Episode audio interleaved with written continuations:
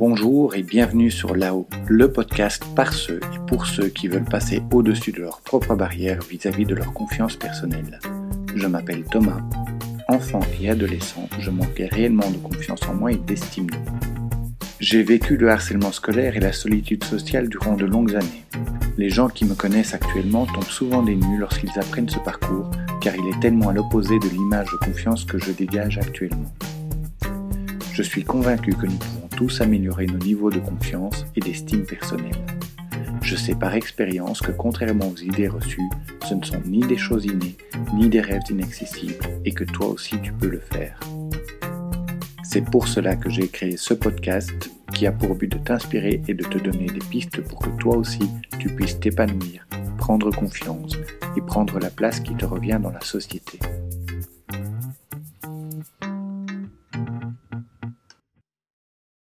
Aujourd'hui d'insécurité affective.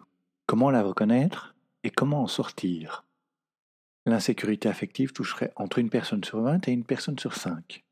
Mal gérée, l'insécurité affective peut évoluer, prendre de l'ampleur et se muer en dépendance affective.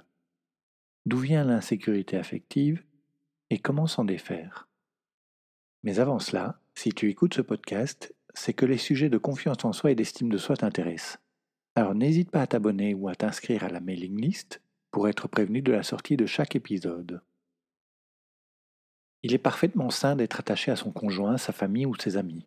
Mais dans le trouble de la personnalité dépendante, il y a des pensées et des réactions excessives qui induisent de la souffrance. Ces personnes ont besoin de l'autre pour vivre, pour exister, pour penser même. Elles considèrent à tort ce besoin comme une nécessité vitale. Qu'elles aient l'impression de ne pas être aimées ou qu'elles se considèrent incapables, elles utilisent la relation à l'autre comme moyen de réassurance. Cela peut induire des comportements extrêmes d'attachement, de contrôle et ou de soumission aux autres. Parmi les comportements induits par ce trouble, on peut déceler de ne pas supporter la solitude, être angoissé dès que l'autre s'absente, de craindre qu'il n'arrive malheur à l'autre, parfois jusqu'à imaginer des scénarios catastrophes dès que l'autre a cinq minutes de retard, durant les moments de séparation de regarder compulsivement son téléphone dans l'espoir d'un message ou d'un appel, de multiplier les contacts téléphoniques, même lorsque l'on se rejoint dans quelques heures. De ne pas s'imaginer avoir la moindre activité sociale hors travail sans l'autre. De ne plus exercer son rôle de parent de peur de ne plus être aimé par ses enfants. De faire tous ses choix de vie en fonction de son ou ses parents au détriment de son épanouissement. Ce besoin permanent d'attention et de présence de la part de l'autre est nocif, tant pour soi-même que pour la relation, que ce soit dans le couple ou vis-à-vis d'une personne proche.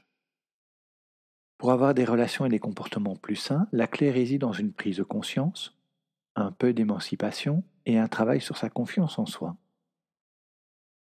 Même si quand nous parlons d'insécurité affective, nous pensons en premier au couple, celle-ci existe également au niveau familial et il m'est arrivé de l'observer dans certaines amitiés. Pour cela, J'en parlerai en essayant de ne pas me limiter au couple. L'insécurité affective est liée à la vulnérabilité qui nous caractérise. De tous les mammifères, l'humain fait partie de ceux qui entrent dans la vie avec un état de prématurité, incompatible avec son maintien. Nous ne faisons pas partie des animaux qui marchent et s'alimentent dès leur naissance.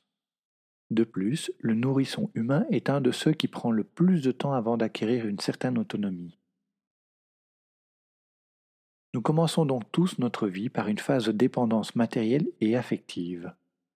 Durant cette phase, notre mère subvient à nos besoins primaires et nous apprend également à nous humaniser.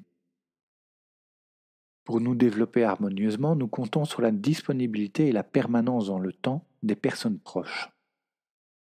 Les premiers mois, cette proximité doit impérativement être réelle et concrète ce n'est que progressivement que nous intériorisons cette proximité. Pour apprendre à vivre la séparation, nous devons faire l'expérience que la séparation n'est pas irrémédiable et qu'elle ne se double pas d'un retrait d'amour définitif. C'est de cette manière que petit à petit, nous apprenons à ressentir cette présence même quand elle n'est pas immédiate. Si ce processus d'intériorisation ne se fait pas harmonieusement, il s'installe en nous un sentiment d'insécurité. Le risque, si nous ne sommes pas accompagnés dans ces moments d'insécurité, est que nous nous enfermions dans une position de victime et que nous répétions ad vitam les schémas de cette première insécurité.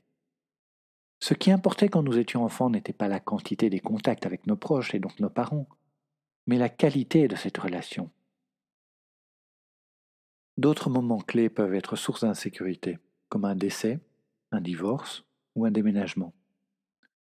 Enfants, nous ne vivons pas toujours bien ces changements d'environnement, car nous n'avons pas encore la facilité de l'adulte à nous construire de nouveaux repères. Il faut que nos proches nous aident pour intégrer ces événements dans notre chemin de vie et pour trouver avec nous des réponses à nos questions. Il faut également qu'ils prennent le temps de nous créer de nouveaux repères, qui seront pour nous les garants de la stabilité et de la sécurité dont nous avons besoin. Si enfant nous avons vécu un sentiment d'abandon, des expériences de rejet ou d'insécurité, nous pouvons devenir un adulte ressentant de l'insécurité affective. Nous risquons de recréer un lien infantile avec nos proches. Nous pourrions être amenés à croire que nous avons besoin de l'autre pour vivre, pour exister, pour penser même. Même si nous sortons de l'enfance sans avoir ressenti l'insécurité affective, les moments de notre vie où nous sommes fragilisés peuvent également nous faire plonger. Un traumatisme, une séparation difficile, un deuil, ou même la vieillesse peuvent être l'élément déclencheur. La personne en dépendance affective va poser inlassablement la question Est-ce que tu m'aimes? Que ce soit sous cette forme ou sous une autre. Elle va aussi chercher les instants où les personnes qui valident son ressenti d'insécurité. On peut lui répéter et lui démontrer inlassablement son amour, elle ne retiendra et ne prendra réellement en compte que les moments où cet amour n'est pas convaincant. Son insécurité va également peser sur les moments de solitude.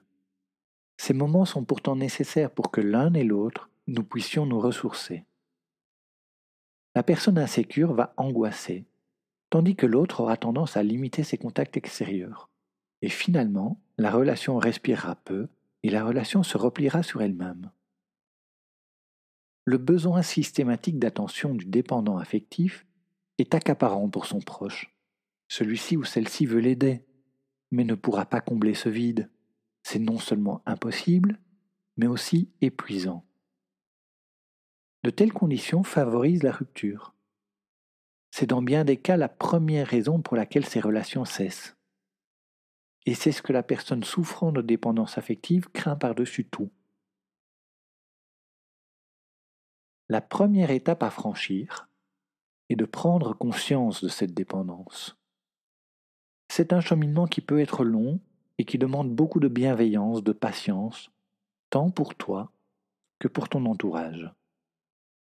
Il te faut ensuite accepter l'idée que tes craintes et que tes actes sont plus l'expression de tes peurs qu'une réaction proportionnée au comportement de l'autre. Ce que tu exprimes là est bien plus souvent un manque de confiance en toi qu'un manque de confiance en l'autre. Tu exprimes ta crainte qu'un événement passé puisse se reproduire. Bien sûr, lorsque nous avons le sentiment d'avoir été trahi par quelqu'un, il est difficile de lui faire à nouveau confiance. Mais si la source de tes craintes remonte à l'enfance ou à une relation passée, il te faut retrouver confiance en toi pour retrouver confiance en l'autre. Le manque de confiance en soi est souvent la première source d'insécurité affective. C'est ce manque de confiance qui nous amène à penser que nous ne sommes pas à la hauteur des attentes de notre proche, que nous n'arriverons pas à faire durer la relation. Et pourtant, si cette relation existe, c'est que l'autre se rend compte de ce que tu lui apportes et qu'il ou elle tient à vivre cette relation. Souvent, lorsque la dépendance affective agit au sein du couple, on entend cette phrase J'ai confiance en toi, ce sont les autres qui m'inquiètent. Mais ce manque de confiance n'est en réalité jamais tourné vers l'extérieur. Il s'agit toujours de la peur de ne pas suffire à l'autre. Et là, de deux choses l'une. Soit ton conjoint n'est réellement pas fiable, et dans ce cas tu dois te poser la question de savoir si il ou elle te mérite, soit ton conjoint s'épuise à essayer de te démontrer qu'il est fiable, et il finira par étouffer dans la relation. Il n'arrivera jamais à prouver sa fiabilité. Celle-ci n'est mise en doute que parce qu'au fond, ce dont tu doutes est ta propre valeur. Tu ne te crois pas assez aimable, dans le sens digne d'être aimé. Il n'y a rien de pire que de vivre avec quelqu'un qui se dévalorise sur ce point en permanence. Comme l'enfant a appris que l'absence et la distance n'est ni définitive ni le signe d'un manque d'amour, tu vas devoir apprendre à laisser la relation respirer. Si tu crains l'abandon, tu ne sais pas quoi faire pour lutter contre cette peur. Bien sûr, il n'est pas facile de relativiser quand l'angoisse monte, quand tes pensées sont focalisées sur son absence. Commence par te concentrer sur ta respiration. Veille à ce qu'elle soit profonde, calme, lente et régulière. Cela te permettra de commencer à relâcher la pression. Tu pourrais aussi partir marcher 20 minutes, faire une séance de méditation si c'est quelque chose que tu pratiques, prendre une douche en te concentrant sur le contact entre l'eau et ta peau, ou encore écouter une musique douce pour retrouver un peu de calme en toi. Apprends à accueillir ta colère, ta peur ou ton angoisse. Prends quelques minutes pour l'examiner. Comment se manifeste-t-elle? Que te pousse-t-elle à faire? Est-ce que tes crises sont réellement justifiées? Crois-tu arriver à faire perdurer la relation sainement? En lui interdisant de voir sa famille, ses amis ou de passer du temps avec ses collègues après le travail Répondre à ces quelques questions devrait t'aider à apaiser en partie ce sentiment. Mais tu peux aussi chercher à en trouver la source. D'où te vient cette émotion? Te souviens-tu de la première fois où tu l'as ressenti dans une situation équivalente? En trouver la source, même si le souvenir est vague, te permettra de commencer à scinder tes craintes de ton actualité. Une fois que tu as trouvé la source de tes craintes, tu peux par exemple décider d'utiliser la méthode Coué pour ancrer une ou des pensées valorisantes qui remplaceront le schéma de pensée qui s'est installé en toi à l'époque. Et finalement, Maintenant que tu sais que ton insécurité est un manque de confiance en toi, je t'invite à apprendre à te faire confiance et à développer ton estime de toi. Mais tu peux aussi apprendre l'émancipation affective. En période de dépendance émotionnelle, on a tendance à vouloir absolument compter sur son partenaire pour qu'il ou elle nous rassure et qu'il ou elle nous fasse de grandes déclarations d'amour. Et malheureusement, cela ne fera qu'amplifier le problème. Car plus il ou elle te rassurera, et plus tu seras en demande. Le meilleur moyen pour avoir des relations familiales et affectives saines est d'apprendre à être émancipé sur le plan affectif. Ne faisons pas l'amalgame. Quand je parle d'être affectivement émancipé, je ne parle pas d'être en autarcie affective et donc isolé. Je te parle plutôt de te libérer de la dépendance affective, de trouver un juste équilibre relationnel. Pour être réellement heureux à deux, il faut commencer par apprendre à l'être en étant seul. Ainsi, ton objectif pour les jours à venir est de t'éloigner un petit peu de ton partenaire et d'avoir des activités de ton côté, mais également de ne pas l'inonder de messages ou de ne pas l'étouffer avec tes demandes. Renoue et renforce les relations avec tes amis et ta famille, cela te permettra de te réapproprier le fait que tout ne tourne pas autour d'une seule relation. Prends du temps pour toi. Renoue avec tes centres d'intérêt et tes loisirs. N'hésite pas à en découvrir de nouveaux. Les activités manuelles, artistiques ou sportives te permettent de prendre confiance en toi. Pendant quelque temps, tu peux décider de réaliser un challenge par jour. Chaque jour, réalise une action qui te permet de te concentrer uniquement sur toi. Note-la bien par écrit pour suivre tes engagements et tes résultats. Ne baisse pas les bras, même si tu ressens des difficultés. Avance à ton rythme, prends le temps qu'il te faut. L'échec n'est pas d'avancer trop doucement, c'est de laisser tomber.